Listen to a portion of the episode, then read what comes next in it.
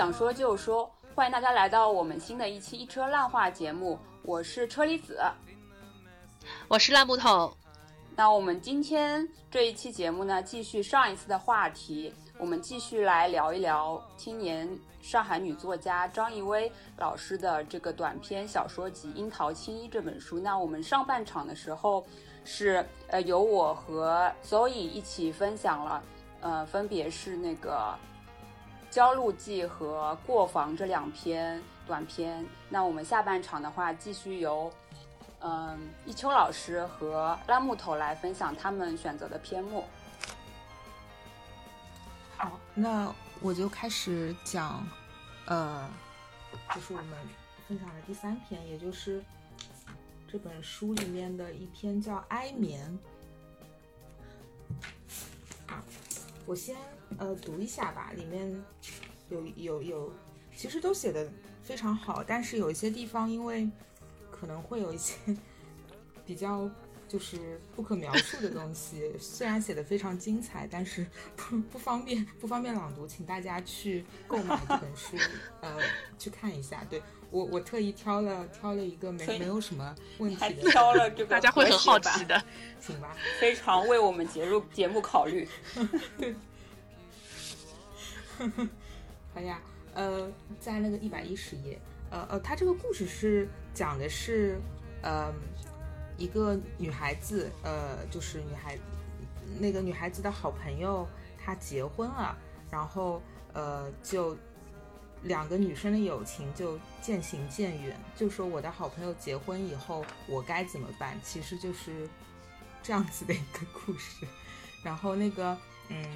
主角主角是叫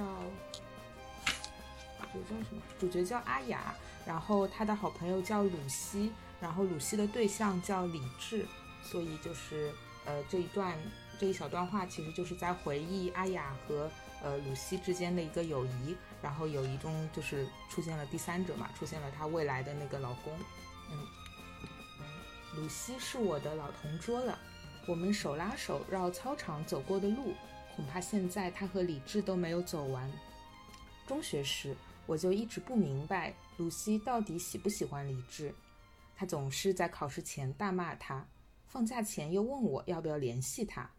鲁西听粤语歌，崇拜 Twins 和张国荣，但说到香港，又总归显得暧昧踟蹰。这种心理上的反复无常，七上八下。我年纪渐长后，才逐渐领悟，那就是女人的爱。爱就是说不出，就是摆不平，就是要你猜，又怕被你猜透。我很喜欢露西，像喜欢自己的亲人，哪怕她有缺点，任性、虚伪、反复、自恋。大学时候，我替她打水、刷晨跑、刷晨跑卡，帮她买礼物送给男人，帮她圆谎，帮她偷电，帮她擦地板。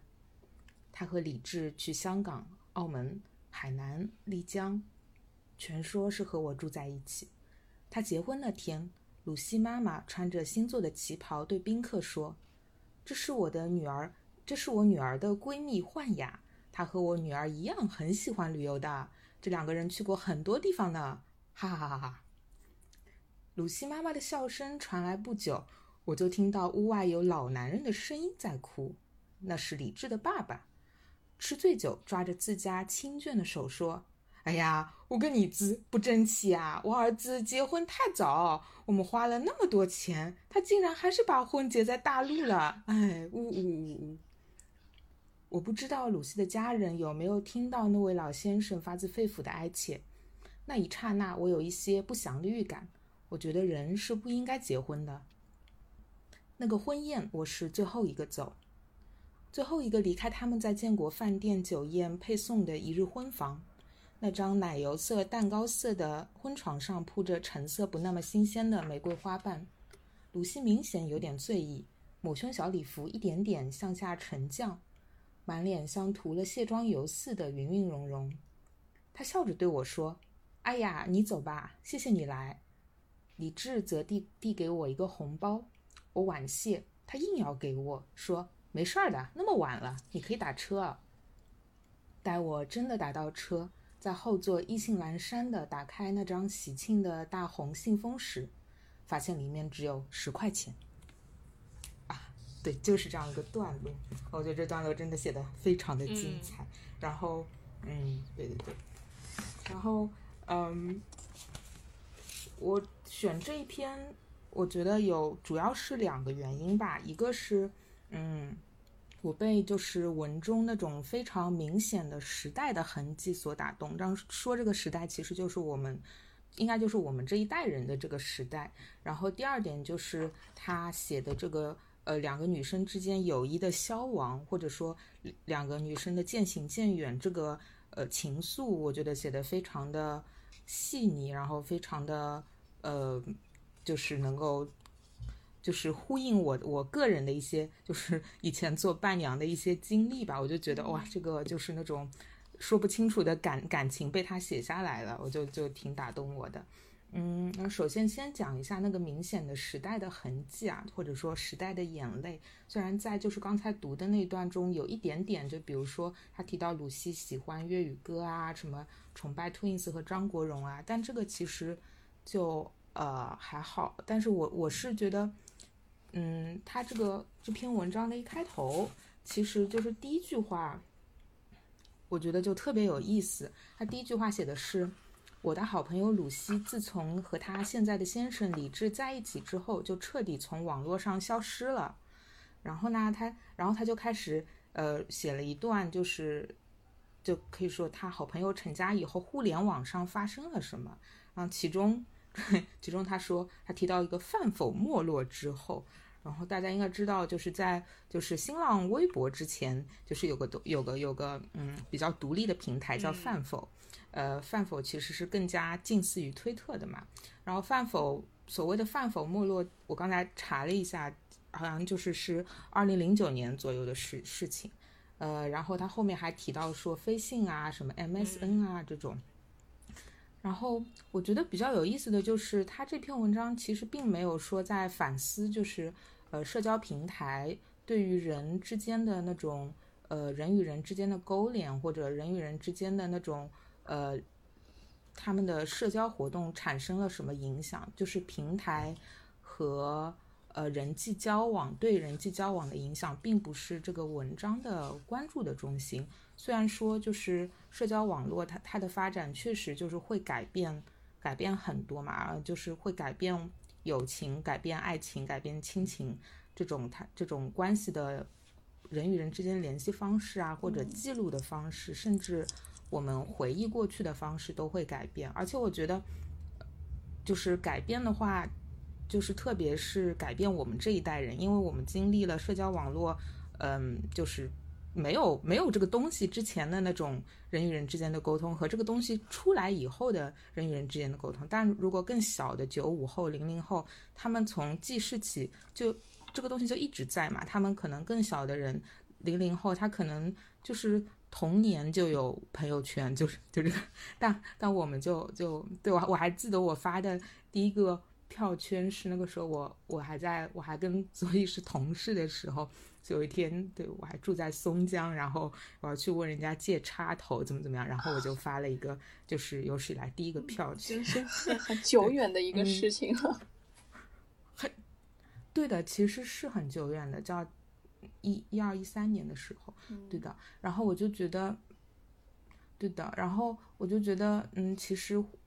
嗯，他这里写了互联网，他没有真的，他也没有这个空间让他去仔细的分就分析这个平台对于内容的影响。他更多的是把互联网的发展史上的这一个个节点，其实也是他青春的一个时间点。是的，嗯，我觉得他是这样子一个处理的方法。然后，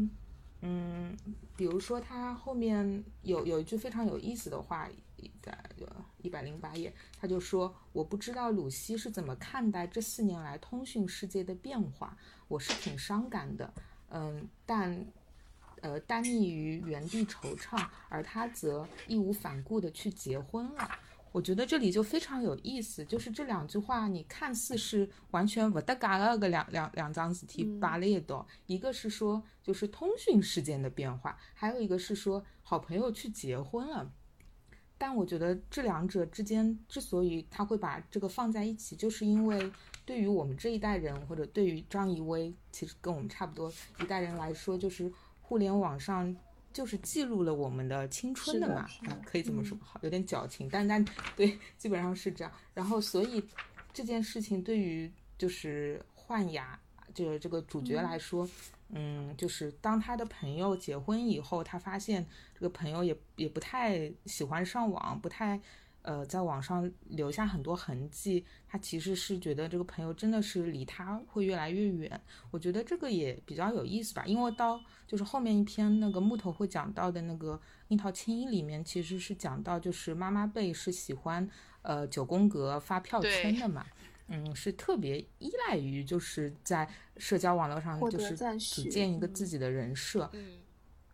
对对对。但是这篇当中，反而就是我的好朋友，他那个 成为人气以后，就完全不玩手机了，这也是让人很失落的。然后我就觉得这种很细腻的感觉，他也抓住了。而且，嗯，他在后面其实关于社交网络，他虽然没有去分析它，但是他。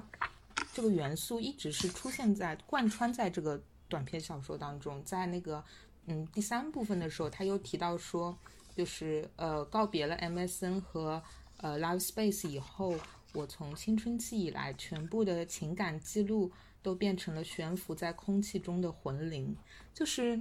我就觉得嗯好像确实是这么一回事啊，就是说当平台有一天突然没有了，那么你。你在这上面的东西也真的就没有了，就好像你的青春就是就没有了一样，就是一件蛮伤感的事情。但是，正当这种伤感发生的时候，曾经和他一起经历青春的那个人，那个当事人也不在他的旁边了，就是他的好朋友鲁西结婚去了，然后也不玩不玩那个 SNS 了，就是一种双重的伤感吧。我觉得这是一个对，然后嗯。然后时代的时代的痕迹的话，还有一个就是，呃，它里面讲到鲁西的对象，呃，李志，他是那个第一批，呃，作为内地的学生去香港读书的。虽然他他说他读的也不是一个香港当地的一个非常顶尖的高校，但是他也是呃，也是这第一第一批吃螃蟹的人吧。然后我觉得也确实是这样子，因为我记得我们那一届，或者说差不多，就我们那一届前后也差不多。真真的就是有有这种非常优秀的学生，就是会去香港那里念书嘛，嗯，所以这个也是一个，我觉得也是一个挺挺抓我的一个点，呃，然后然后其次第二点，他当然讲的就是女生之间的友谊的故事啦。然后其实讲到友谊，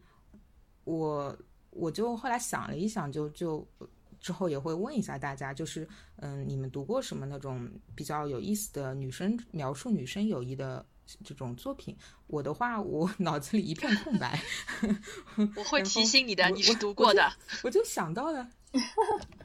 我读过吗？哦，你等会儿提醒我。我我我脑子里突然跳出来一个是那个。呃，张悦然的《樱桃之远》，不知道是不是都叫樱桃的关系？但其实《樱桃之远》好像不是特别有意，但是有一点双，对对对对对对，有点双生花的意思嘛。然后，但是好像就我我都忘了，我记得我当时看的时候觉得很可怕，这个故事特别吓 人，暗 黑，就觉得，对，我就觉得，对的对的，就是就是我幼小的心灵不能够承受那种暗黑，但是我我我的我的。我的我的感觉就是，我反正可能就是从一个读者，就是从一个呃非文学性的角度来说，我觉得一个人他可能不一定经历过 纯粹的爱情，但是必然是经历过纯粹的友情的，是那种就是你嗯完全。就是其实也不用看这个人的出身背景、家庭背景、经济情况，然后或者是他的一些看法，其实你都不在乎，你就是你就是把他作为一个好朋友嘛。但是这种没有杂质的友情，他肯定很很可能就是在某一个点上，他会有所谓的杂质出现了，然后然后这个友情能不能继续下去，或者说就破碎了，这个就是就是可能可能就是很多友情渐渐淡去的一个原因吧。然后这篇《哀眠》它讲的就是这样的一个呃加引号的杂志，它它它到底是怎么一回事？是什么把这两个姑娘就是拆散了？但可能也不能说拆散了，因为这这篇比较有意思的就是第一部分，他写的是呃婚礼，就是那个好，就是我阿雅她去做伴娘，然后她以一种就是我们昨天那个车车厘子也讲到的，就是一个壁花一样的一个完全的观察者的角度来来看这样子的一个事情。然后刚才读的也是女方的妈妈。呃，就是嫁嫁出女儿很开心，男方的爸爸就就觉得就就非常懊恼啦，就然后就有一种呃闹剧的色彩，我觉得，然后也非常的辛辣。它在一个非常小的寥寥数语当中，它就有这样的一个很嗯夸张的比对，然后给我一种就是。就感觉这可能就是所谓的世情小说吧，就是世界的事情感的情。一直说张一威是写世情小说的嘛，其实我也不知道世情小说是什么，这个是台湾人比较喜欢的词语嘛。但是他在采访中，他他就他自己就是破题嘛，他就说所谓的事情就是市井中嗯不被不被深化的，嗯，他说的是呃市井中不被升华的真相。这个叫事情，我觉得这个这个很值得去品味一下是什么意思。嗯，然后对第一部分讲的是那个婚礼，就是喜宴现场，然后这个东西其实是导致两个女孩子嗯友谊淡去的一个点。但是很有意思的是，后面的两个部分讲的其实是他们的之后的人生中还发生了很多事情，把他们又抓在了一起，就包括。呃，那个很尴尬的洞房花烛夜发生了一些不可描述的对话。那段其实我没有看懂，很精彩哦，大家去买没有看懂什么？牧童，你竟然没有看懂？发生了那一段每个人的理解还都不一样哎。对，比较晦涩。哦，是吗？这就是呃，晦涩，我觉得可以。我我我个人我看那段的时候，没有看懂吗？因为后来，嗯，后来因为那个幻雅她。醒了以后，好像对就是前一天晚上发生的事情是有过一些怀疑的。他是就是还举例，就说他们经常两个人已经出去旅行过很多次了，对吧？所以呢，就是我当时我就我看的时候，我我的一个想法是，就是是不是这个他的好朋友，嗯，还是就是虽然结了婚以后，但还是希望能够在这个幻雅的心中留下一个。好一些的印象，很好的印象，就是是不是会有一个自导自演的这么一个？我当时是这么看的。哦，对，但是他因为他也没有点破，他也没有说，所以我也不知道他到底是想表达一个什么。嗯，很有趣，这个解读很有趣。对，嗯，而且就是一个昨天讲第一篇的时候，就是《焦焦路记》，它就是一个梦境嘛，然后其实这里也是一个梦。不知道是不是个梦，就就是一个哀伤的无法辨别虚实的一个一段恐 一段诡异的对话。嗯，对。然后除除了那个洞房花烛夜之后，还会有一个答谢会，呃，然后还有他们就是之后婚姻当中，呃，那个鲁西会会和阿雅有一些诉苦啊什么，包括蜜月。有一些就是尴尬的小事情，然后最后第三部分的话是写了那个李智的一个葬礼，一个是李智母亲的一个葬礼，对的。然后葬礼上，呃，葬礼上李智的太太就是鲁西，她其实是一个比较嗯颓，就是颓废的状态，就是睡也没睡好，然后反正就就是一个人生的低谷吧，然后。呃，阿雅就在旁边，就是看着他，然后描描写下来。但是我的话，我会觉得第一部分婚礼的那一段确实写的非常非常，我觉得非常真实，然后那个感情也非常对。但是后面的两部分，嗯，他其实就是说，作为壁花的我，看着我好朋友就是他的婚姻并没有那么光鲜。这个我觉得是不是有点一厢 情愿？我也不知道。嗯，就是就是因为一个人的窘迫，我觉得是更好写的；一个人的幸福可能是比较难写的嘛。嗯，对。然后，嗯，最后的话就是我会想到。当时，呃，张艺威他和那个叫田光代他们在书展期间有个对话，然后讲，其实也讲到了女性友谊啊，什么这种，对。然后，因为小田老师他写过《对岸的她》这样子的写，呃，两个姑娘，哎，三个姑娘之间的这种呃友情。然后，小田老师当时有一句话非常打动我，他说，因为角角田光太他自己是呃结了两次婚，没有生小孩，就丁克嘛，嗯。然后他说，他的很多朋友那个时候，呃，生好小孩以后就就是进入婚姻生好小孩的时候，就跟呃，确实跟他是渐行渐远。他但是他说，过了十几年以后，他说就是等那些小孩都长大了以后，他会发现就是我们又重逢了。然后我觉得这种就是当时就我就听得非常感动，我就觉得哇，这句话就是就是点亮了我。一个单身狗的，就是那种乌那种幽暗的 友谊的世界，让我的友谊的世界看到了希望，值得期待的是吗？对，对啊，就是觉得还是可以，未来还是可以期待，未来可期的。嗯，对，然后嗯，别别的没啥，别的哦，还有一点就是，嗯，觉得他这个故事，呃，就是我觉得张艺威有一点有意思，就是他的人物。他会写一些比较高知的、有高学历的人物，比如说这里这个呃李志，他也考了比较好的大学。另外有一篇叫呃叫什么叫杜杜桥，好像里面讲的是一个博士生的故事，对的。但是他没有他没有有就不会给人一种在炫耀他们的学识背景的这种感觉，我觉得这种还。挺好的，而且他这一篇其实写的是一个人的人生，除了学历以外，还有很多很多东西。会有你的学历再光鲜，你的生活可能还是 a mess。然后他就挖掘了那个 a mess 的那些内容。然后最后说到杜桥，嗯。渡桥有第三十七页，渡桥那里其实讲到了一段男生友谊，我觉得也写的非常好，但是他也是一笔带过的。他讲到就是他有个呃男生好朋友，嗯，但是后来那个男生好朋友也是成家了，然后。而男主角他有一段非常诡异的、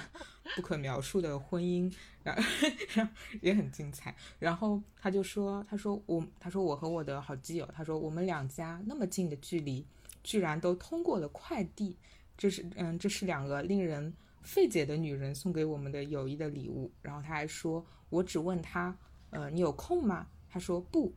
这样便匆匆过了半年。我就觉得啊，这个就是男生的友谊。就还是挺挺感慨的，嗯，对，所以大家有什么看了这篇，好像木头也蛮喜欢这篇的吧？是。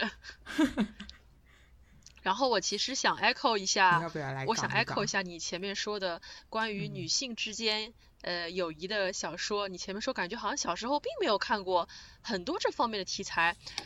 然后在这里，我觉得借这个机会，我来给大家科普一下我小时候看过的跟女性友谊有关的小说。呃，其实大家可能都看过，从最早最早最烂大街的说起，那就是我们安妮宝贝的《七月与安生》，后来也是被改编成了呃舞台剧，还有电影，还有电视剧，质量都。嗯，参差不齐。那再往前推的话，其实我小时候看的就是张爱玲。我小时候看的第一篇张爱玲的小说是她的一篇非常短的小说，叫《心经》，讲的是两个旧上海三四十年代的女中学生，她们是很好的朋友，但是其中有一方是有钱家的女孩子，有有一个女孩她是不算贫穷嘛，就是个平民女子。然后有一天，富人家的女孩子发现，哎，怎么我的同学跟我爸爸搞上了一腿？然后 这就是一个是这么一个故事，这是一个非常具有年代感的故事。就是有钱的人发现，呃，心经，心经，心经，心经。对。然后这个有钱家的女孩子还觉得啊，我发现了我爸爸和我的同学之间的外遇，可这样子真的是不得了，我要快，我要快点告诉我妈。然后他就很快的把这个事情告诉他的妈妈，妈妈，我爸爸和我的女同学有外遇。然后他妈妈说，哦，搿事体嘛，妈老早就晓得了，搿没啥啥个咯。然后这个小说就在这里 就很短的就结束了。就很短的就结束了，就，哎，对，说到这个小说魔幻的故事，对，这个小说里面有有一个片段还挺有意思，就是说那个穷人家的女孩，好好像是叫庆龄还是什么，反正有一次她，她就说到她自己跟她母亲的一个关系，然后她就说，她说其实我母亲恨我，但是她自己都不知道。就是这一句的话，当时就是一下子戳中我了。就他写的不一定是个母女关系，可能是一个同性之间的这种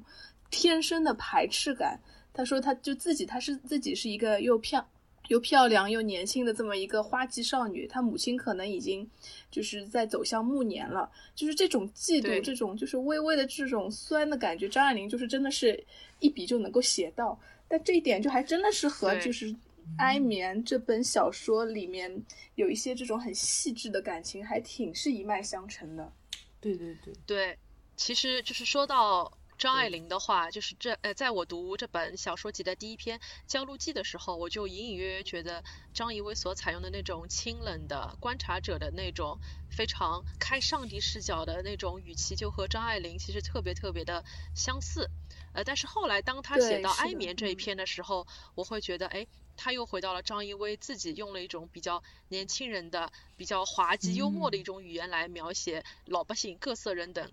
然后继续说到女性小说，那张爱玲后来还有一篇是叫做《同学少年都不见》，讲的也是两个女同学，就是可能她们在年轻的时候，哎，你羡慕我，我羡慕你。后来人到中年之后觉得大家大差不差，其实都一样，来差不多，对，大差不差。然后到了后期的话，就是。呃，上了大学之后，就是读了那个一书世态的这个喜宝。喜宝其实和张爱玲的心境又很像，其实也是两个小姑娘，她们在学校里面认识，一方是有钱家的女孩子，一方是比较没有钱家女孩，也是跟有钱家的爸爸又发生了一腿，就非常非常的 这什么爱好啊？感觉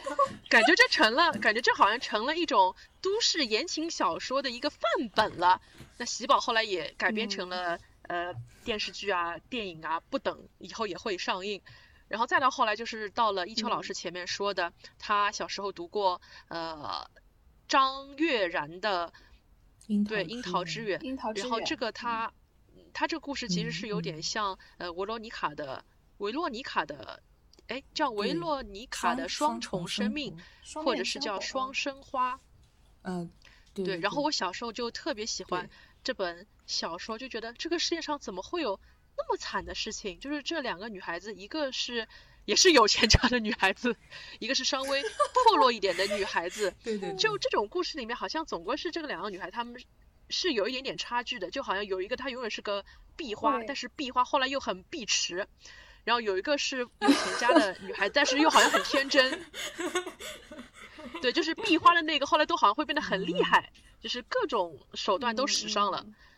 对，就觉得还蛮有意思的。然后在呃樱桃之源里面，最后也是两个人互相，反正互相在寻找、追逐，也是互相恐惧和害怕。最后两人突然之间就达成了一种心灵上的大和谐，但是后来就是也是一个比较悲惨的结局。对，这个也是把它当成一个童话故事来看就好。然后到最近的话，跟女性友谊有关的话是。不知道大家有没有看过一个电影，叫做，呃，是最近倪妮和那个刘诗诗他们会演的一个叫做《流金岁月》，岁月其实是改编自之前张曼玉和钟楚红的一版电影，讲的也是一个 有钱人家的小姐，哎，不是有钱人家，是一个中产阶级家的小姐和一个破落家的小姐，最后破落家的小姐是堕入红尘。然后两个人爱上了同一个男人，最后谁也得不到的这样一个故事，所以我会觉得，其实大家仔细想想，小时候看过不少 这样的故事，真的都看过不少这样的故事，就自己一下想不起来了。嗯，对对对，觉得还算是个比较，对，其实还算是个比较经典的一个模型吧。然后我看《哀眠》的时候，其实这是我第一篇选择想讲的小说，但是被呃一秋老师捷足先先登了。对，但是这篇小说我我看了，我看了两遍。我第一遍看的时候觉得，哎呀，好同仇敌忾啊！哪能各种事体居然在别人身上也会发生？比如一秋老师刚才提到的，我拿我拿拿了那个新郎给我的一个红包，发现哎，他叫他叫我打车，里面只有十块 钱，然后就想到了我某一年也是去给我最好的女同学当伴娘，也是我留到了最后，因为就是比较依依不舍嘛，因为大家。那天在老酒吃包子了，该走的得走，但是我就是想最后陪她，然后也是新郎给我红包，就是打开里面是一张中国福利彩票，它甚至都不是 money，它是一张可能有 money 的 money。后来我记得我妈还真的拿这张福利彩票，我我妈还真拿那张福利彩票去看去看了一下，好像最后还是中了十块钱还是二十块钱，那也结局也差不多。妈呀！然后就就觉得。哦，那真的是很真实啊！对，然 后我对安眠比较有印象的两点，一点是他所描写的那种上海人的这种婚礼，就是你在婚礼上面会看到各色牛鬼蛇神，比如说像一秋老师提到了他那个非常滑稽的南方的爸爸，就是他会说：“哎呀，我把你培养成这种香港读大学的高材生，最后你这个婚还是结在。”内地了，你初看我第一遍读会觉得这个老男人他非常的滑稽，但是我第二遍读会觉得他未必是滑稽，就是上海人讲各种喝胖，因为联想起我以前喝过的喜酒，你会见你会见到很多这种你的呃祖辈父辈这样的老上海人，他们会刻意的在婚礼上讲，哎呦，搿地方勿灵啊，阿拉本来应该办了更加好的地方。哎哟，阿拉儿子不来塞不来塞，本来 还有很熟悉的场景哎。然后还会有那种，哎呀，今朝下头还坐了各位领导，呃，就是就是莅临指导，就是非常感激。你会看到很多父辈他们在说着一些很冠冕堂皇的一些场面话，呃，是真是假也不知道，反正就是那种真真假假掺和在里面的那种情绪。所以就觉得这种在婚礼上看到牛鬼蛇神的这种景象，我觉得非常的熟悉。还有比较熟悉就是这种呃闺蜜情，就想到就是呃香港有一位香港的，我们已经不能提他名字的这位歌手写过一首歌，叫做这也是一首我们不能提名字的一首歌。它里面有句歌词叫做能成为密友，大概总是带着爱的。就说我们虽然是友谊，但是谁说我们这种友谊它就不是爱呢？它甚至可能比男女之间的爱可能会更更纯粹，可能会更更悠久。那受到的伤害可能也会更加更加的深。所以我第一遍读真的会觉得非常的同仇敌忾。呃，尤其是读到那一句，就说鲁西这个人他有很多很多的这个缺点，比如说他很对他会有很多的这种。比如说自私、任性啊，或者娇蛮啊，等等等等。但是当时作为他的朋友来说，呃，我喜欢他就像喜欢我的亲人一样，就不管他怎么虚伪反复，我都是会喜欢这样的一个人。就我非常能够体会这样的心情，因为特别是在你十七八岁，你可能刚刚进入呃大学，你你进入这种集体生活，你遇到了一个跟你很投缘的人。会互相依赖，所以这种感情我非常能够理解。所以最后就是当你目送着就是你的女女闺蜜就是最后嫁人那一刻，就就像就像我自己好像嫁了女儿，或者说我自己就是失恋大型失恋现场一样，然后自己会做出一些可能不被理解的一些举动和言行，让别人觉得呃我是一个 freak，我是个 freak。我就记得当时，我作为伴娘，就是我拿到了呃我的闺蜜给我的这个捧花之后，我也说了一个和张一威在这里面说的一样的话，我说我说哦我说哦他其实缺点蛮多的，但是我们都很包容他的。我希望作为新郎，你以后就是不光看到他的优点，就是你缺点也也一样去包容他。然后结束之后，就是可能也是因为自己的发言不是特别的得当，最后我是因为这件小事情和我的女闺蜜后来产生了一些呃友情的裂缝，然后至今这个裂缝我觉得好像也没有完全的去填补好它，就是大家其实都知道这件事情它是件小事情，它是那那一整场婚礼里面非常非常小的一件事情，但是它又可以变得很大，因为在座的人听你这个伴伴娘吧发言。或者说你的一个女闺蜜发言会觉得，呃，个小姑娘哪能噶，呃，拎得清，就是不会说一些场面话。这么重要的一个场合，对吧？对对对，后来我记得我我第二天我还跟那个车厘子老师说，我说哎呀，我好像做错了一件事情。然后车厘子老师说，你这个豆瓣儿这种话你在豆瓣上写写就可以了。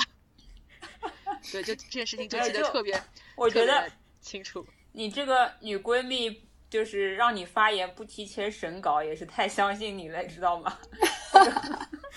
哎，对，就是审稿，就是要像编辑一样，要像编辑一样，要要要择择优择优发言，然后要稍微编辑一下，对，三审三教，对。没有，而且他也没有之前也没有跟你所以说沟通过让你发言，对吧？他就突然叫你起来发言。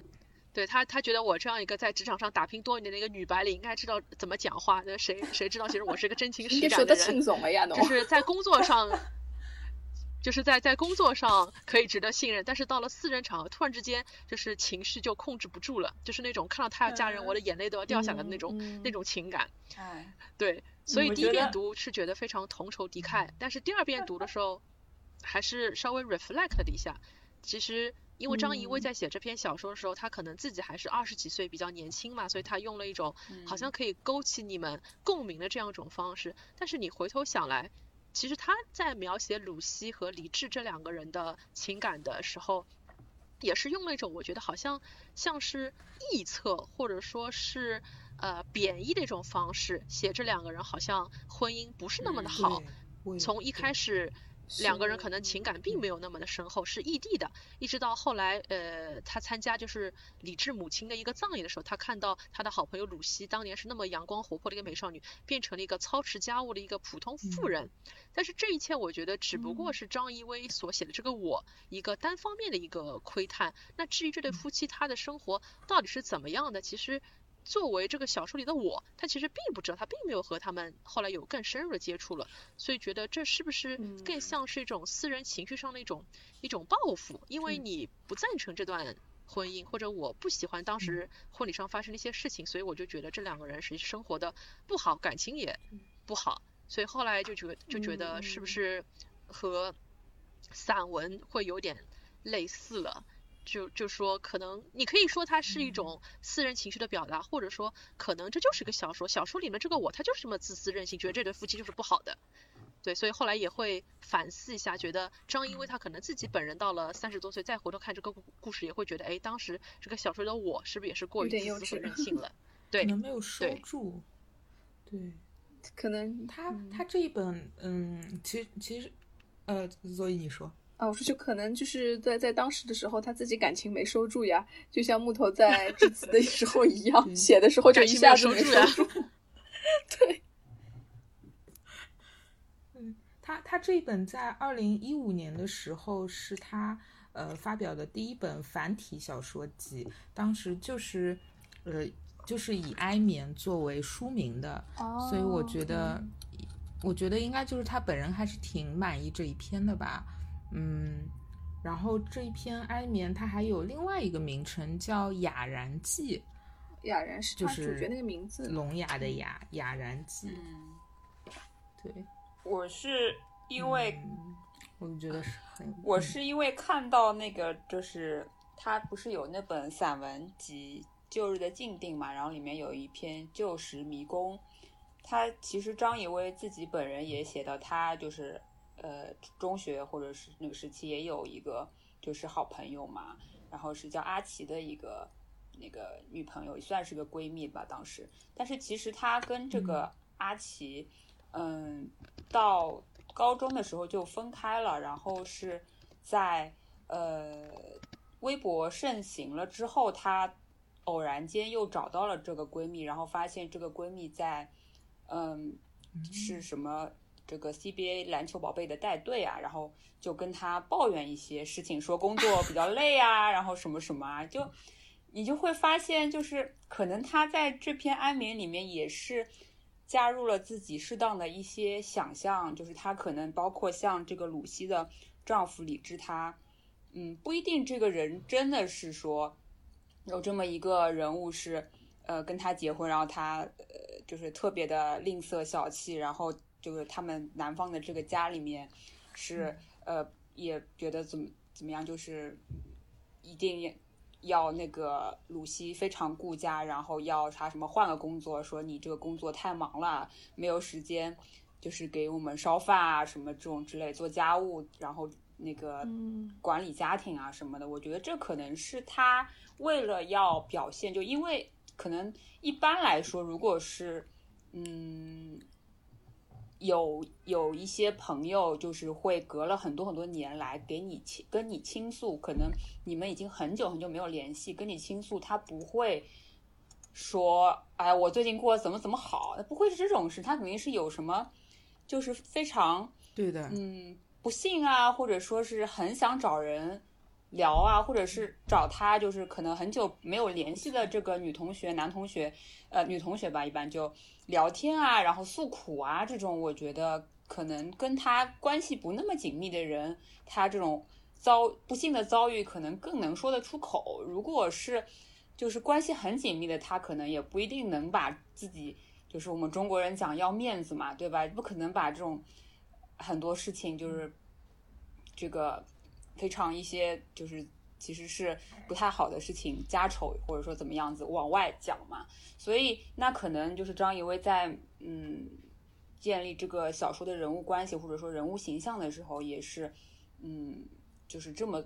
以这么一个思路去塑造了他自己的这个好朋友鲁西的这个比较也是比较嗯不是过那么幸福的那么一个婚姻生活吧，我觉得，嗯。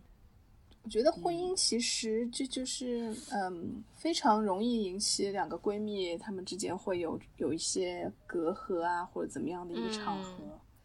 如果是特别是她们友情越深的话，呃，其中一个要结婚了，另外一个心里一定会会有失落感的，就好像人生两个人已经走走向不同步了吧？可能一个在前面，一个在后面了，那个人肯定就会心里有那么一点点的，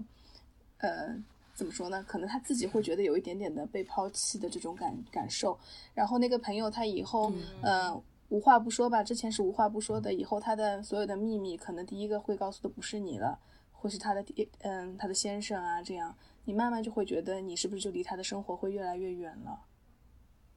嗯，对。但我觉得其实。就我自己没这个感觉，要看人，因为要看人。对我结婚了之后跟结婚前也没有太大差别。就我觉得，但是生育是一个，还是一个蛮 关键的点吧。我觉得，就因为你生了小孩之后，你不可能不养，对吧？你不可能还是完完全全过以前这种文艺女青年，就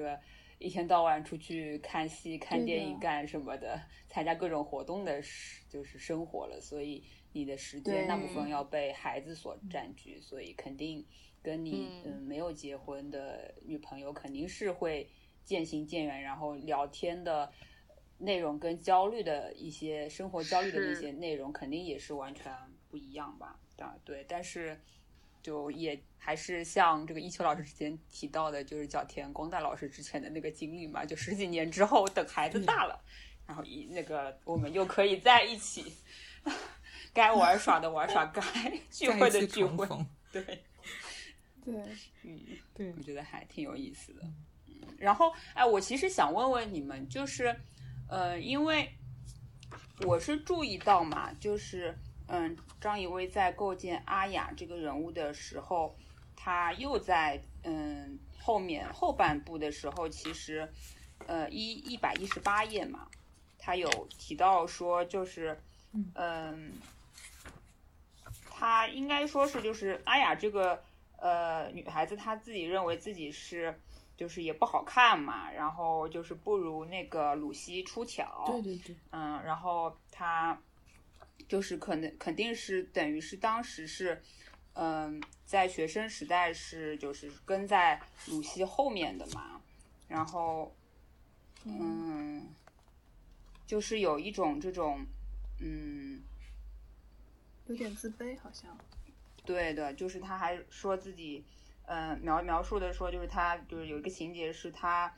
嗯，带一个外国的国外的版权代理人去看看戏，然后被那个两个上海老阿姨就在那边讨论说那个什么这么难看小姑娘都能找到外国人啊，介难看的小姑娘，对的对的，寻到外国人啊，哎哟，搿点外国人欣赏的是蛮好的，侬晓得伐？为啥难看的小姑娘可以寻到外国人？因为难看人从小没人欢喜。我以为外国人就是好戳心的，好戳心的一段啊。对，就是让人觉得挺戳心的。就是你会发现，其实挺多的，嗯，这个就是女性友谊的，或者说是以前就是包括我们之前提到很多那个，嗯，张爱玲也好啊，然后安妮宝贝也好的很多这种小说里面，就会，呃，那对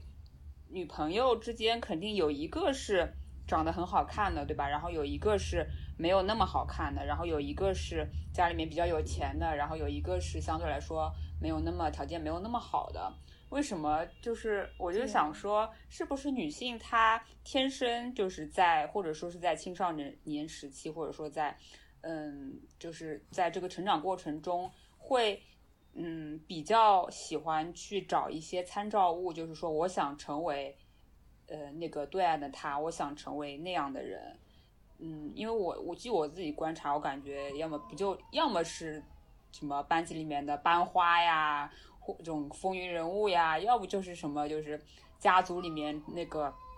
更优秀的一个姐姐呀，这种对吧？然后或者是甚至是说就是比如说是比自己更漂亮、更受欢迎、人生过得更精彩的妈妈呀，这种我觉得好像我们在这个。青少年时期、青春期的时候，都会有这么样的一个参照对象嘛。然后我就，嗯，又看到他就是写那个，也就是那个散文里面，他不是跟那个，嗯，中学时期有一个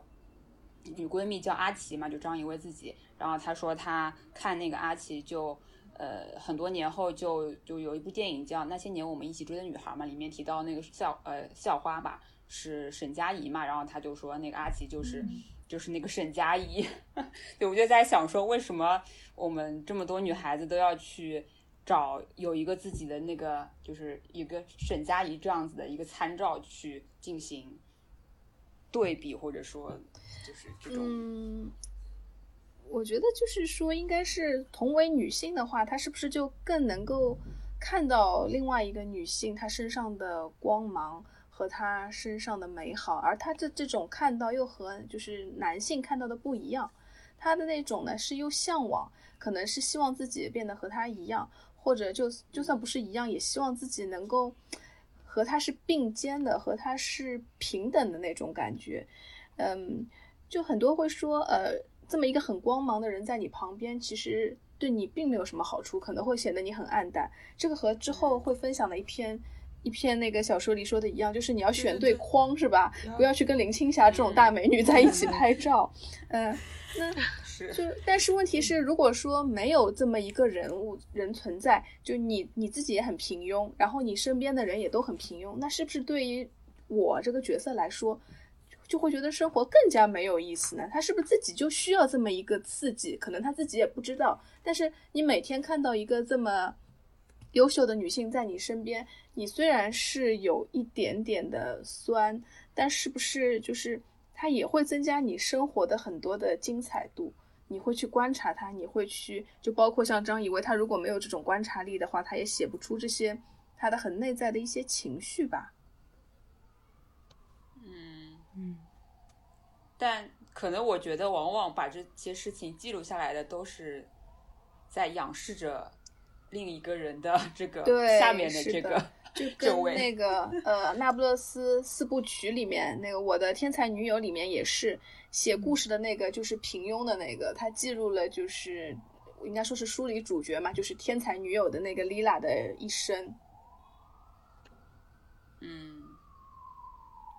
对，我感觉我们几个是不是都没有这种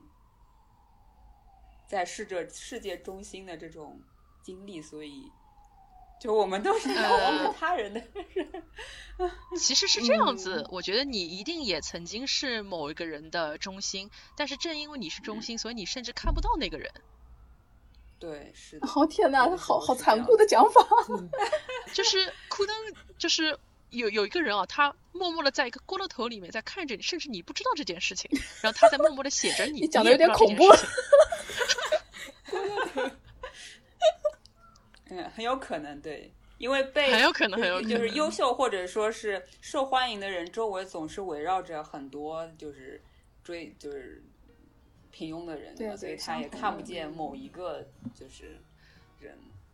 对对，就是说哀眠这个故事，如果说从鲁西的视角去写的话，鲁西会觉得啊，就是说阿雅的心中发生了那么多事情，发生了那么多天崩地裂事情，可是在我这里，我觉得 nothing，没有事情发生过。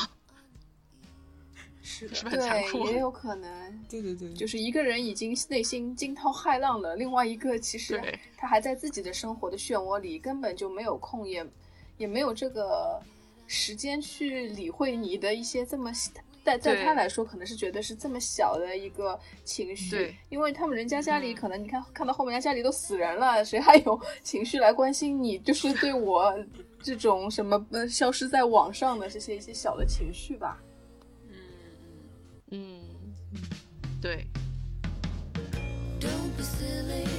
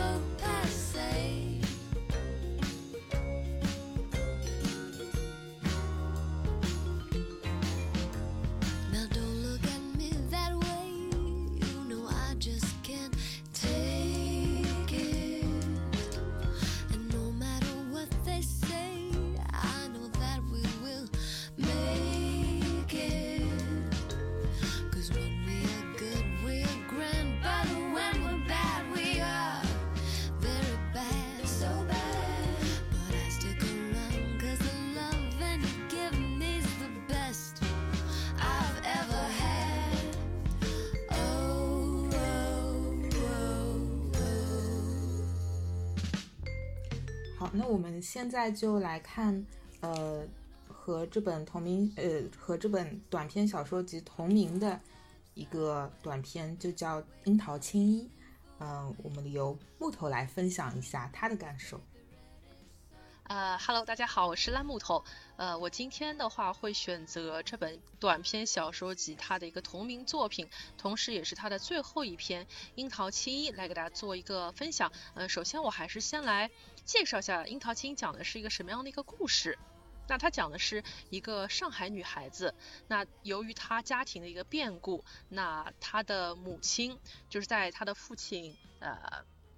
因为一场车祸。啊，病故之后，那带着她一起远嫁了台湾，那母女两人一起在台湾，呃，展开了新的生活这样的故事。那我会觉得它是一个关于异乡人的故事。为什么挑选这篇？其实也是因为我自己也是刚刚结束了在英国一年的这个异乡的生活，比较有感触，所以想跟大家分享这个故事。那在这个小说的结局的话，其实它并没有一个说特别的 happy ending，或者说。特别的一个悲伤的一个现实，呃，事情还是像啊平常的生活一样啊细水流长，母亲还是过着她和台湾老公的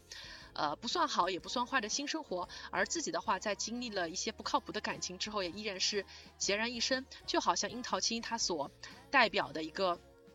梦与现实的一个差距啊，就是他的生活。不让人沉沦，但也不让你的生活更加升华，是一种比较无奈的一种现实。那我接下来给大家读一段我自己比较喜欢的，他关于回忆父亲和评论他母亲生活的呃两段文字。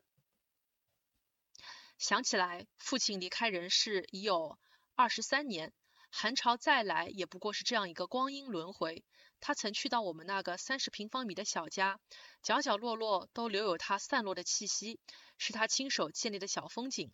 一度我还以为，只要我还留在家里，那父亲就永远会在那里。没想到他真的不在了，我必须接受这件事。如今我和母亲所在的城市，我们的手机、我们的电脑、我们的朋友圈、我们的脸书里，我们的时代，从来都没有出现过他。狠狠心，我可以将他彻底忘记；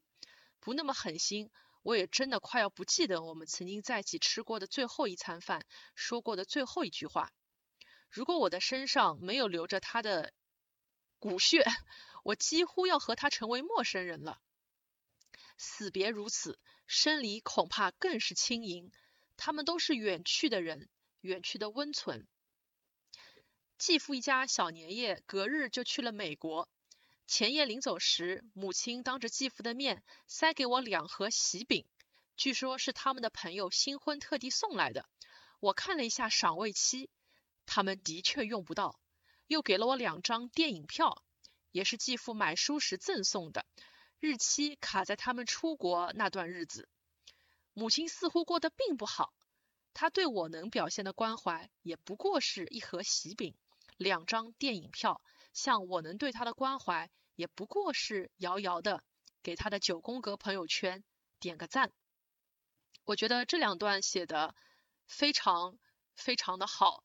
就是其实也是 echo 了前面一秋老师分享的，呃，安眠里面讲到，呃，现在是一个怎么说呢？一个呃靠呃即时通讯或者说是社交媒体。大家进行沟通的这样的一个时代，如果你没有这个人的微信，那基本上就算你们互相有手机号，可能你们都不会联系。那生离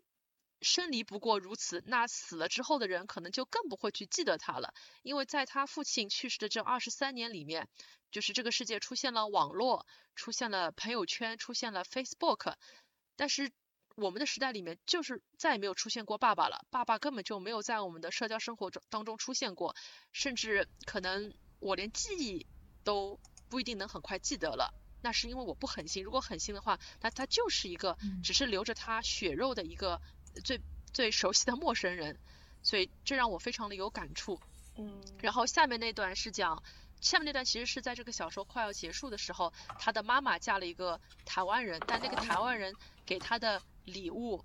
不过就是两盒喜饼，而且一看了看个保质期啊，他写他们确实用不到。我觉得这里很幽默，他没有直接说这个两盒喜饼过期了，而是说他们用不到。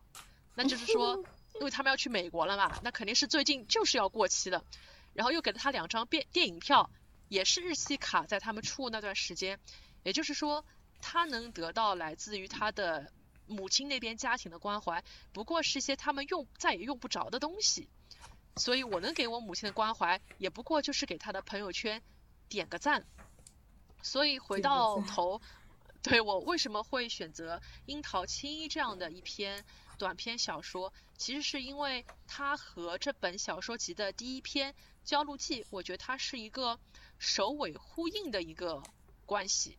嗯，就是我不知道大家在读这整本书的时候有没有发现，就是张一威在这本短篇小说集里面塑造的一系列都是那种像家人又不是家人，像家族但我们又不是一个家族的一个复杂家庭关系。其实我们在上集里面也有提到过，比如说《焦录记》里面，我们以为快要结成亲家，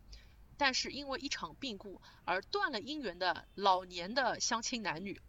还有就是。呃，佐伊老师上次分享的过房里面的算是过房女儿，可是，在白纸黑字上根本就没有法律效力的父女关系。还有像前面车子老师提到的渡桥里面有一段诡异的婚姻关系，男主人公有一个明明已经没有了共同的精神与肉体关系的，像是前妻，可是又在法律关系里的现任妻子。还有就是在樱桃青里面这篇。与母亲的再婚家庭共同相处，但是却难以真正融入的一个台北异乡人，我觉得他这些塑造的奇奇怪怪的家庭，我不知道是不是就是他所说的家庭试验的的一个类型，就是这些家庭关系都是让人感觉到一丝丝的尴尬，每个人都活在一种非常尴尬的一个环境里面，所以我觉得在呃焦炉记里面是一段。结成呃没有结成婚的一段老年老年男女，是一段没有成为家族的家族关系。那在樱桃庆里面就是一段哎已经结成了因果关系的一对老年男女，但是子女反而会觉得 我们没有办法好好的去融入。我觉得是有一种啊不能说是承上启下吧，好像是有种首尾呼应的一种关系。所以我觉得张老师的这个故事就是有着呃东方东亚文化独有的一种含蓄与内敛，你看不到大家撕心裂肺的痛苦，仿佛主人公以及里面的配角他们都是在默默忍受生活带给他们的一些不愉悦，所以我觉得，如果说一个作者想讨论一个关键词，我觉得那就是归属感。就是他的故事里面，大部分人都活在一种某一种虚伪的，或者说是尴尬的家庭的概念里面，但是离真正的归属感还是一步之遥。嗯。然后，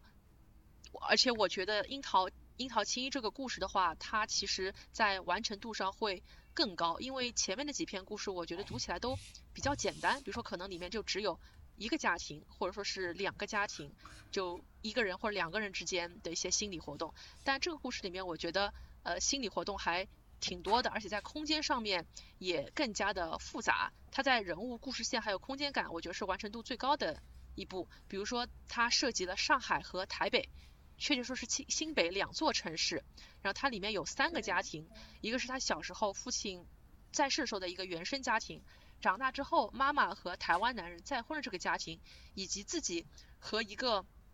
他以为是未婚，结果家里面有一个插管的一个老婆的已婚男子 瑞奇所构成的一个不合规的临时家庭。哎，有没有发现又来了一个插管的女人？为什么很多爱情故事都有个插管的女人？还有阁楼上的病女人和疯女人？对对对，我我我就看到他他里面写到。就是瑞奇，他说他是可以跟我结婚的，他不应该伪装成单身的样子。我想这不是简爱吗？对，就是就是总有一个，我也想到，总有个病女人和疯女人，在在这种爱情故事里面，似乎是有种阻碍你们的这种这种功能性角色，是个生病的工具人。嗯。所以又说到过房里面那句话，只有在数不清的日子里面，他们好像是一家人，好像不是。所以我第一个理由就是我很喜欢这种迷人又复杂的呃家庭关系。然后等一下，我觉得也可以请三位老师来谈一谈你们对于张一威他所做的这个家庭实验，他所描述一些家庭关系，你们有一些什么样的一些见解？然后我第二个选择这个故事的原因是我看到了一些城市的变迁。呃，我在读这个故事时候，我其实有把张一威本人带入了进去，因为张老师我们都知道他是有很长一段时间是在呃台湾学习，嗯，然后他里面提到了一些历史事件，比如说台北市政府在新年的时候拆除了横跨淡水河的忠孝桥，然后上海的卢湾区并入了黄埔，闸北并入了静安。但是作为上海人，这个作品里面的我说，我却都不算亲历。我明明是个上海人，但是对于我没有卢湾了，没有闸北了，我好像浑身没感觉。嗯。但是他却作为一个异乡人，在异乡经历了台北县变成了新北市，所以他就体现出了一种非常，嗯，一场也非常尴尬的一种都市异乡人的感觉。他想去感受家乡，但是感受不到，他只能感受台北的变迁，但是似乎跟他也没有什么多大的。关系，我就想，那有没有可能是张老师当年在台湾学习的时候，他自己亲历的这样的一些经历？但是我并不觉得这个人就是张老师本人，因为我觉得他可能在写作的时候，他也之前收集的一些素材，或者他身边有一些朋友也是这个角色的一个原型，他们可能有真的是有朋友在电视台工作过，或者有的朋友也是像他一样从上海来了台北生活，是因为父母家庭变故的原因。等等等等，所有的一些不同的角色揉杂成了这样的一个我，在这个作品里面。然后他后面又提到了，呃，台湾，他在呃台南发生了一起就是比较大的一个地震。然后在台南发生地震的时候，这个作品的我就做了一件事情，他就是开始给台南的朋友写信。然后我们我在读到写信的时候就觉得，哎，现在好像我们去关心一个人。就很少说去写信啊，我们可能发一个微信，或者说打个电话就最多了。但是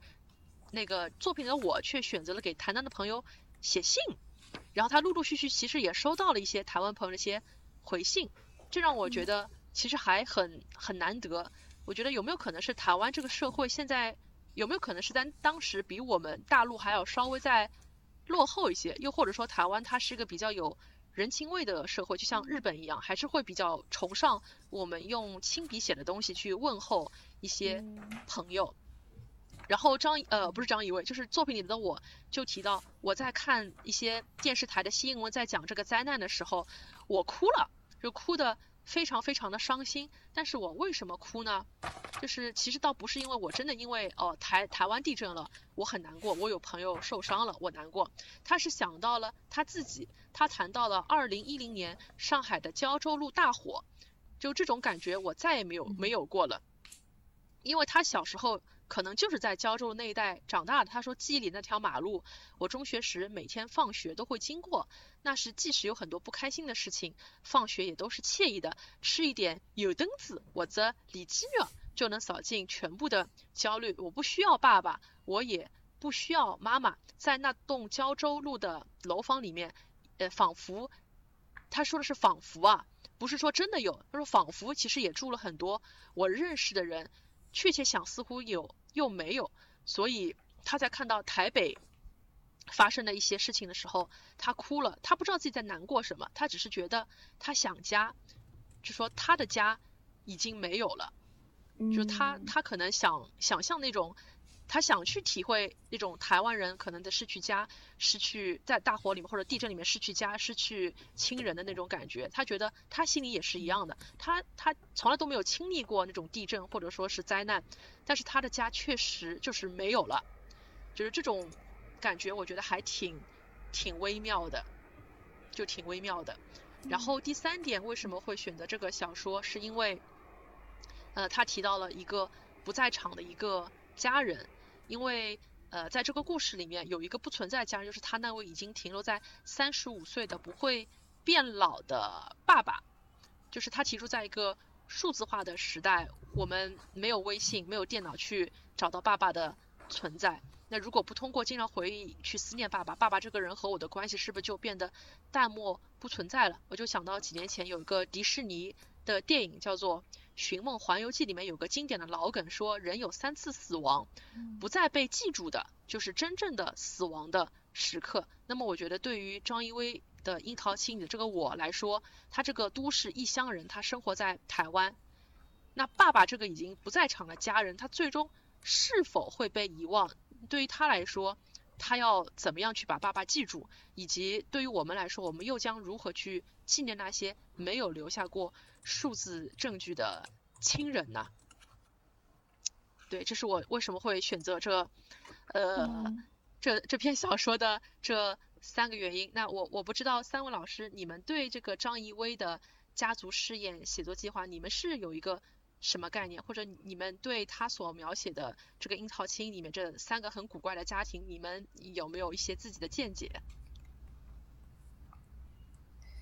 呃，我觉得他整篇这个《樱桃青衣》这篇短篇给我的一个感觉就是，就是用他自己的话说，是一个在写一个同框。呃，其实呢，就是在写一个融入，但其实他并没有融入，他在写他可能他自己也在努力，或者其他人也在努力的，就是想要变得融入，但是结果好像。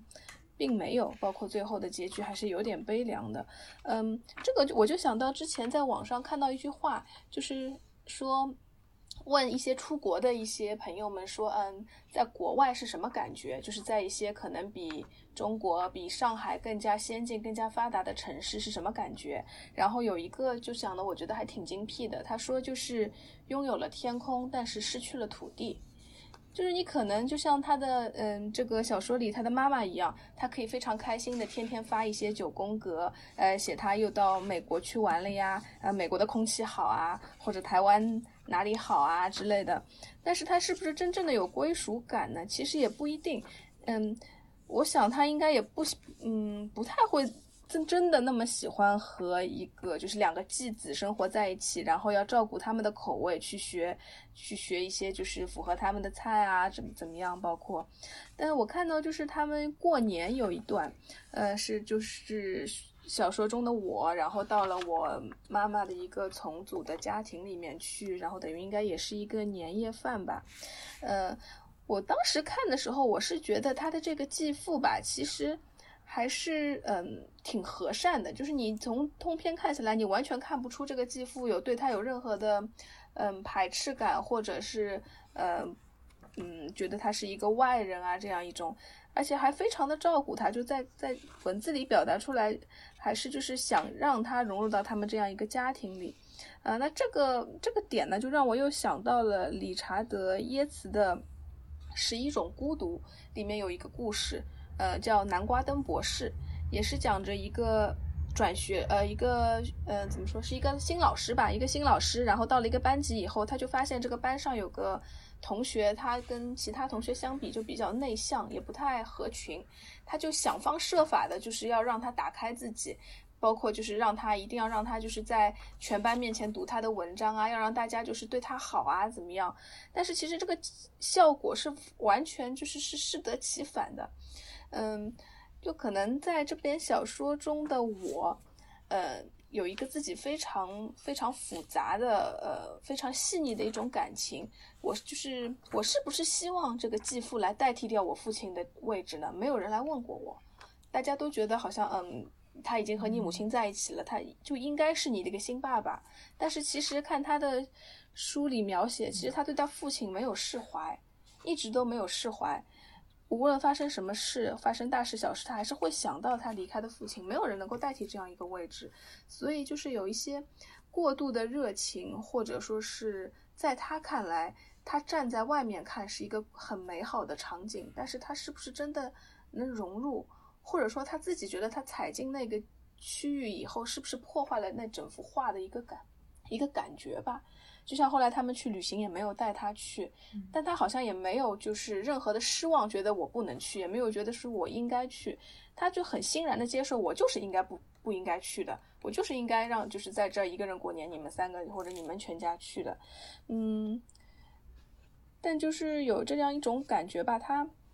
他很难融入那样一个家庭，但他也承认那个家庭在他看来，至少在他母亲表现的看来，还算是比较圆满的这么一个在组家庭。只是可能他，呃，有意无意的想去融入，但都没有成功。包括她后面写到，她和她的男朋友最后也没有在一起。但是那个就很讽刺的，就是在第一个小说里。他妈妈就是找了一个插管的男人，结果那个插管的女人，呃，插管的那个插管的女人就活到了最后，熬熬死了，熬死了她的老公，然后让她母亲没有跟这个 没有没有跟这个老先生在一起。哎，但是到了这边呢，这个插管的女人死了，但她死了以后，但是她还是没有跟那个所谓的她的男朋友叫瑞奇吧在一起，因为她自己说了一句，她说她怕。嗯。嗯，这个怕呢，我觉得就是因为他前面一直写到的是他父亲的死亡嘛，就是不是他自己内心当中对于死亡的人不觉得他们真正的死掉了，就像他对他父亲一样，也也也像他对那个女人一样，他就觉得好像他是不是就马上跟那个瑞奇在一起，是不是会对不起那个女人，会不会给他造成一点伤一定的伤害啊？怎么样？可能会有这么一点感情在里面吧，嗯，这是我就是看这部小说的一些感想。对我，我看到他又写到就是弥留插管的太太，然后就把他圈了起来，就感觉，嗯，感觉是张艺威他有这些元素在，就他会想出这些，嗯，形成特殊家庭的元素，然后他会反复的。写作去试验一下，在哪个语境下这个元素它能够把它写的最好，所以它 在蛮多篇当中都出现了比较相似的一个就是呃小说的元素，嗯，但是也也不重复吧，但每次都有每次新的尝试，就我觉得还挺挺好玩的，就有一种看他们，我不知道他们创意写作班是不是这样子，就是。你要给自己设置一些障碍，或者说设置一些难写的东西，然后写各种就是，对，嗯，会有一种看原小说的一种抽离感，就是，嗯，看到这里就想，哎，这个我好像之前哪里看到过，稍微会有些跳跳出来的感觉。对的，有时候还会觉得，哎，是不是就是这几个小说其实都是有这些人物是有联系的呀，或者怎么样，有这一种很好玩的一种 感感觉，嗯。对的，然后我看着看着就跟他散文就是分不清楚会串，就我觉得是吧？证明还是投入了他自己的一些真实的感情、真实的生活的一些照应啊，这种吧。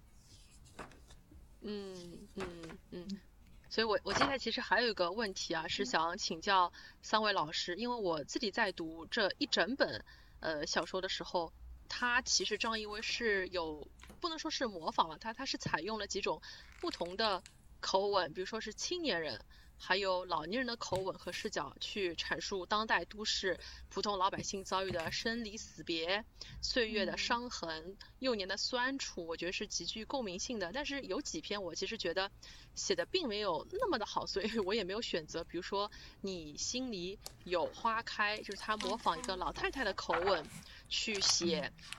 照顾一个老年闺蜜。那我会觉得，因为张艺威他可能是火候还没有到，会让我觉得有一丝丝的奇怪，一丝丝的怪，就是说，呃，因为我是上海人，我会觉得这个事情就就有没有一个距离感了。我会觉得，哦，上海老太太不是这样个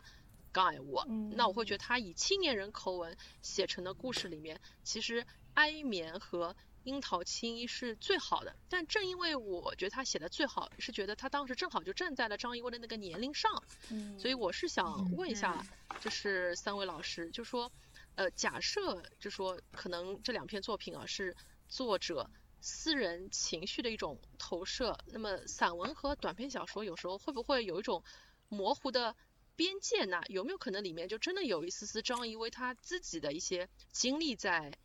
里面，然后作为一个作家要怎么样去控制这个边界呢？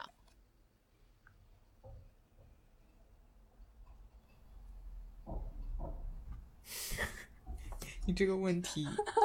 太难了，很有难度。嗯，我觉得是就是你最喜欢安眠跟樱桃青衣是吧？我我比较喜欢破防，我反而是比较喜欢他写就是。中年男子老夏的这个故事，我觉得这个故事是他，嗯，就是自己可能因为正因为跟，嗯，老夏的人设和经历都不太一样，会让我觉得他还是就跳脱出了那种，嗯，作者本身的一种性格也好，然后视角也好，去讲这个故事，我反而觉得。就是过房这一篇是我自己比较喜欢的，他那篇心里有花开的话，就就像你说的，我觉得就是不知道他身边是不是有这样的原型，但是反正我也没有怎么见过这个年龄段的，就是女性的之间的这种友谊吧，所以我也不好说，而且整个笔调感觉也还是带有一些他就。怎么说那种，嗯，比较哀伤啊，比较这种惆怅的一种一种风格在里面啦。所以我是个人是最喜欢那个过房，然后我觉得那个樱桃青衣这一篇也不错，因为我们终于看到他的主角，嗯，就是我这个人物有了一些情感的 发展，情感的发展，你。就你跟那个第一篇的那个焦录机相比，就会你终于发现，虽然其实他最后跟这个瑞奇也没有嗯结婚，但我觉得就是他在这个故事里面至少让这个女主角的我，并不是在像一个怎么说，嗯。一个旁观者那么样去，呃，设立了吧，然后冷眼看世界的 感觉，就还是就是有一些有自己的故事在里面了，就跟有自己的故事在，对对对，让我觉得，嗯，好像有了比较明确的喜怒哀乐，对，然后也比比较明确的，嗯嗯，一些情绪在里面。然后关于短篇小说跟散文是否会模糊边界，就看他文风怎么写呀。我觉得，嗯，要看吧。就如果说，比如说像散文的话，他可能是，呃，要摆一些自己的观点，然后定性的一些作者的判断啊什么在里面。比如说他，比如说是讲那种什么最近的，就是，嗯，张秋老师说，就是。就是通讯工具，然后对我们的影响嘛。那他在小说里面，他肯定不能有这么强烈的这个作者的评判的这种，或者说是嗯，像议论文那样的一种评述的这么一些语句在，而是说只把它当做一个。交代的背景隐隐的含在这个短篇小说里面，然后他这个主要想写的还是人与人之间的一种关系的推进、演变、变化的那么那么一个主旨，所以我觉得，呃，对，就是还是会有区别吧。就散文跟短篇小说，肯定你要表达的东西还是完完全全会不太一样的，但有的时候可能。如果你的散文也是，嗯，为了怀念一些就是逝去的友谊啊，然后或者是一些释放一些情感的话，可能会跟这个短篇小说的目的是差不多的。对，对呀，我我我觉得车厘子他前面说到的。就是评判的作者评判的东西要在散文呃要在小说中出现的少一点，要控制好。我很同意。我觉得一个好的小说，嗯，这种嗯作者那种像议论文一样的段落，可能也是一些作者的一个个人风格吧。但是我不太喜欢。但是张怡薇他这个问题就比较少，嗯，而且我觉得他最打动我的。是那种特别简单的句子，就比如说在《哀眠》中，其实最打动我的是那个他写那个婚宴，我是最后一个走，我就觉得就嗯，I have been there。然后像之前呃车厘子他读第一篇的时候，就是读到过那句话说，嗯。哦，世界上最懂我的人没了，只剩下好多人需要我去懂得的人，多到刺眼。我就觉得这个句子其实非常简单，然后，嗯，你说它是一个京剧吗？好像也不是说是那种意义上的京剧，但是它就是非常恰到好处，然后也能够为角色服务吧。然后像有一篇我们今天没有讲，有一篇叫《爱情的完成》，是一个。诡诡异的故事，他他讲的就是一个嗯办公族，他突然之间，呃，就是那个办公族是三十五岁，他好像娶了一个小他十几岁的太太，一个很年轻的女孩子，呃，二十三岁的女孩子，然后她呃好好的就是有一天。就还看上去很正常，然后也给他妻子发短信啊，然后也泡了咖啡啊。最后他突然之间下午的时候就从自己的那个办公室那个就就跳了下去，就就跳楼自尽了。然后他这个故事一开始的时候是讲他的母亲，嗯，就是那个跳楼自尽的青年的母亲在呃警察局做做笔录。然后同时过来了两个人，一个叫 Joe，一个叫 Lisa。我在想这是什么？这个故事难道是发生在外国的吗？后来意识到，哦，他可能是那个外企，对，所以就用了他们的英文名。哎，是一是一篇是一篇比就是故事本身还还挺有意思的。但是我觉得，嗯，如果翻到一百六十五页的话，它这里有一段话，他就讲，呃，一百六十五页。就是倒数第二段，他说，嗯，他说就是那个女孩子才二十三岁，阿勇三十五岁，他把自己的一生塑成了个谜底，也把慧柔的一生做成了谜面。本来没有多大事情，但眼睁睁把万事全抛，荡悠悠把芳魂消耗，就上就演上了《红楼梦》。然后我看到这个时候，我就把他最后一句话给圈走了，我就觉得这个你刹住车，就是不要这个东西好像有点过了。对对，就感觉有点过，有点过，就就讲到前面其实就可以了。嗯，可能最后一句话，我觉得就已经不太适合小说的文体吧。就就可能已经作者有点放飞，他可能就是这是他想达到的一个，他想证明的一个论点。他前面都是他的一些论据，然后他最后把论点放上去。我就觉得有些是有一些有一些那种嗯就。不是特别喜欢这种感觉，他如果把就是这种收一收会会会比较好。对，嗯，就读到这一句，感觉他的这个散文写散文时候的那种想法就冒了出来，对不对？对对，对的，对的，就不像在看一个写小说的。总的来说，就收的还是比较好的。像他那本呃《戏名盛宴》，我觉得可能没有，就是我读来就是感觉情感过于浓郁吧。但是 这一本短篇就感觉还是。嗯，就像做菜，它不是特别浓油赤酱的，就反而能够一直吃下去嘛。你如果一下子特别重口味，一道麻辣香锅，我可能就 吃一点，然后我发现我我就不行了，我得吃点饭，就就就这样。嗯嗯嗯。对，刚刚才说到一个点，就是说这一部的话里面有很多呃英文名字，就可能是它的一个环境是在外企。然后我就想到那个《樱桃青衣》里，其实因为它写的是台湾嘛，它里面有很多就是你一看就知道它是很有台湾特色的一些那些句子，就你读起来就会情不自禁的觉得它是台湾话。比方说像它一百九九十页的什么。爸爸真的没有过过这么冷的冬天哎，就那种一看就是台湾话那种，我觉得他还挺挺好玩的。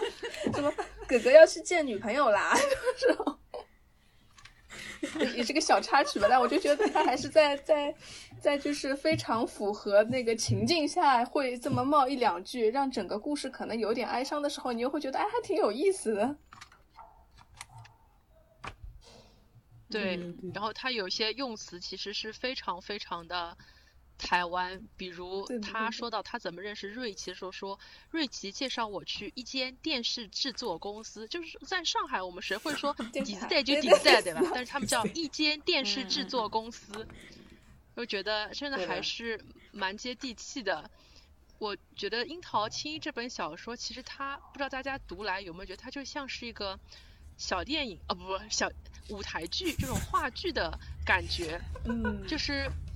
让我想到我以前看过的一个话剧，叫做呃《杏仁豆腐心》，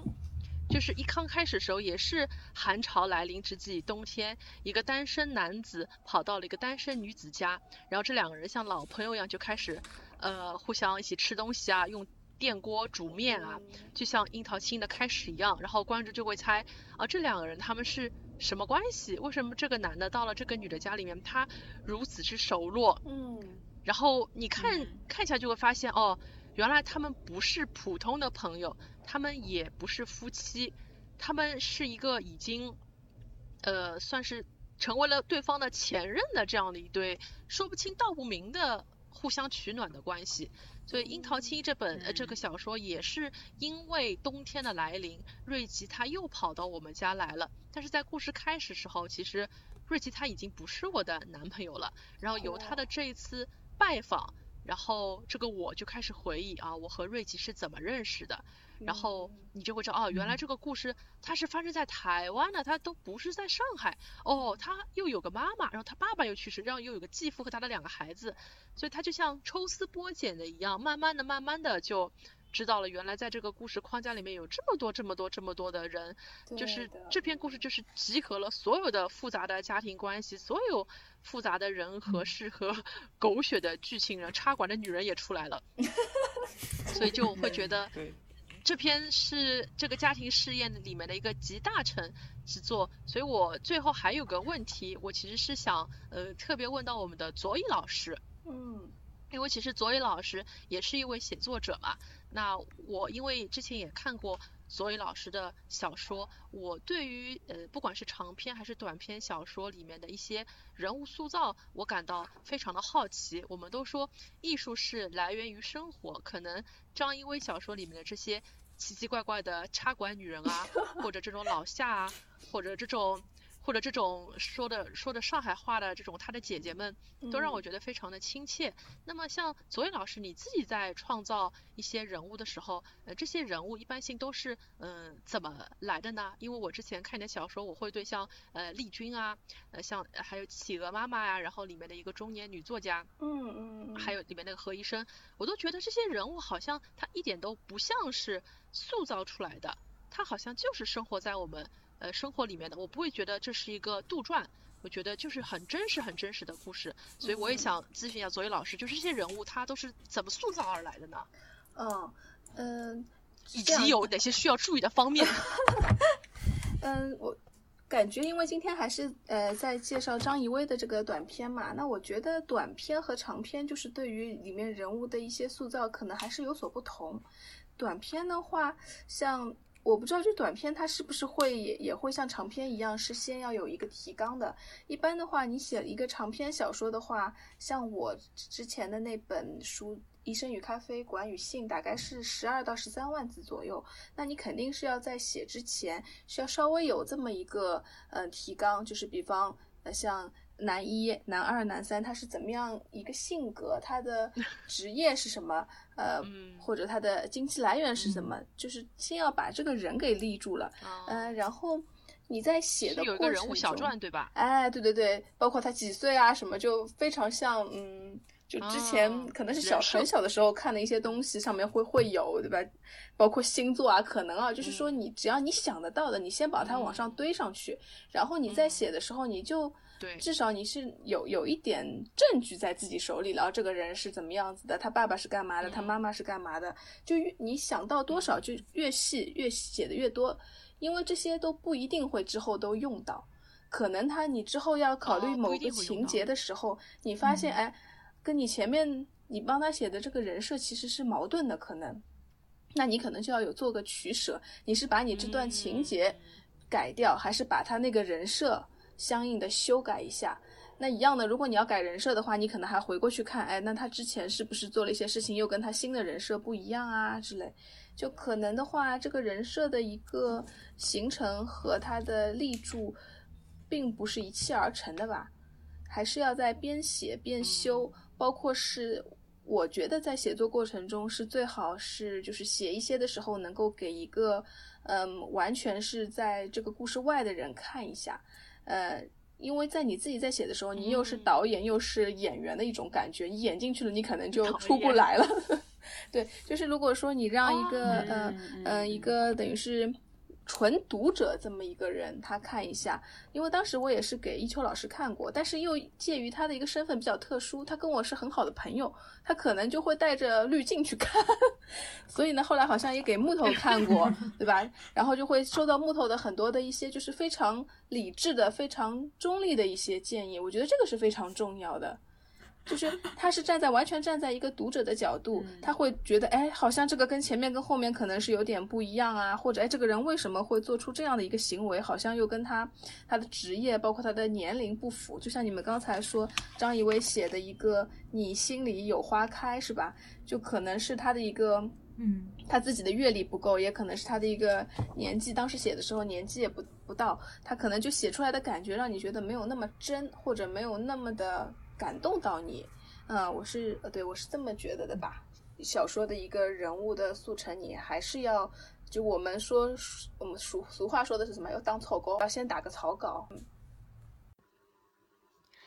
接下来，我还是想问一下左一老师，在现实题材的小说当中，我们通常可以看到一些栩栩如生的生活化的人物。那有没有可能，这个人物就是以作者真实生活当中的亲人、朋友、爱人、师长为原型？又或者是通过自己对他们的接触和观察，把多个自己的熟人或者有一面之缘的啊人？都杂糅在了一起呢。啊，对，这这个的话还挺有意思，就是每个人他可能他的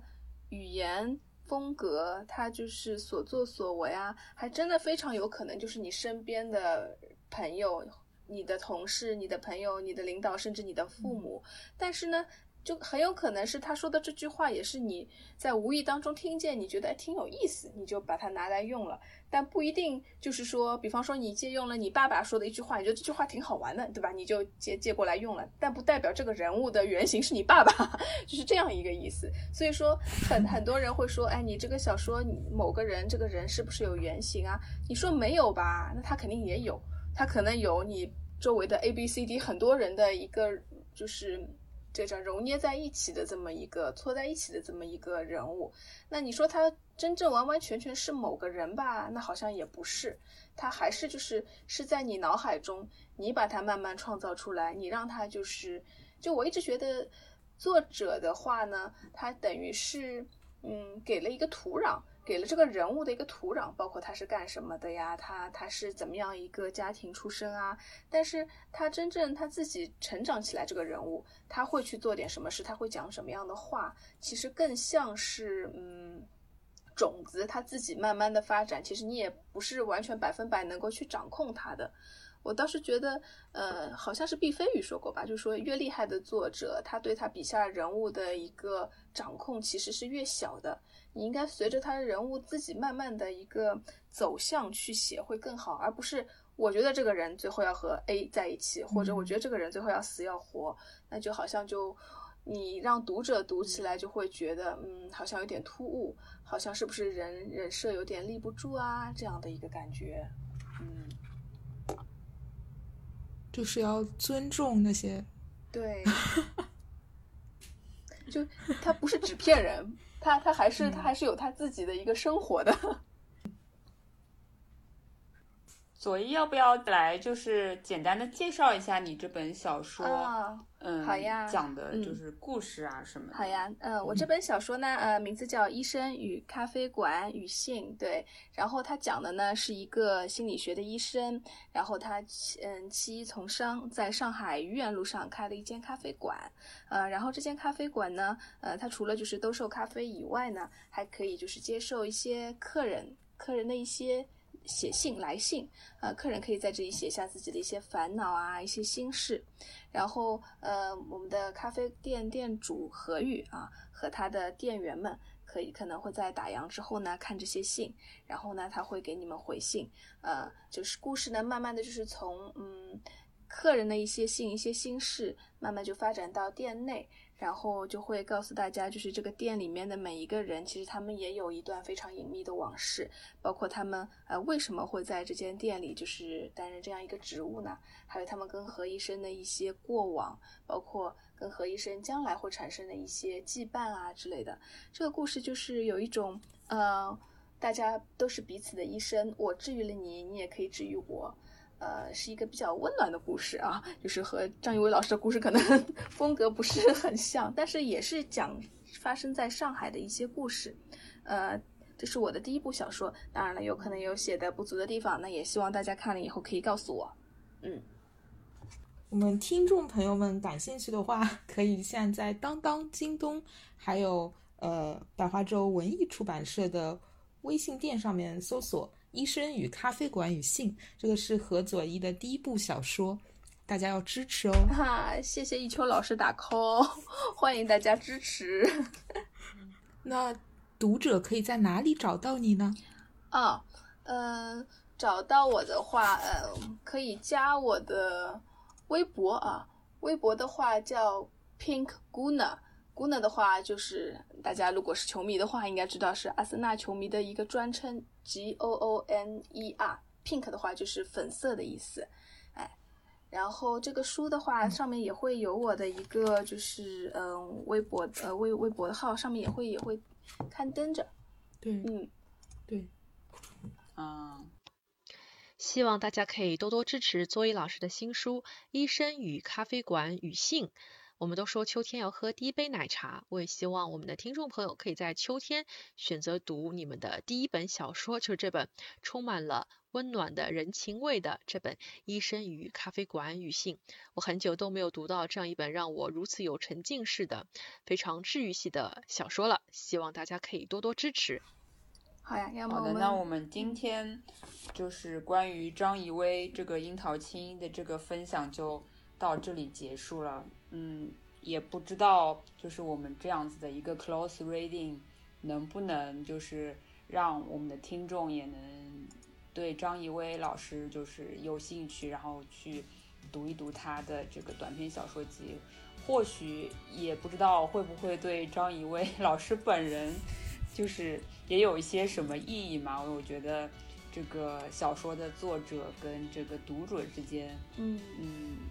有的时候。小说的作者如果能找到他自己的这个很确切的读者的话，也会是一件非常幸福的事情。是的。那今天非常感谢一秋老师和 Zoe 老师两位来到我们一车烂话节目，谢谢你们。谢谢。那我们的 节目就。到这里啦，下期再见，嗯，再见，拜拜。被赞许的人，被奖励的人，歇斯底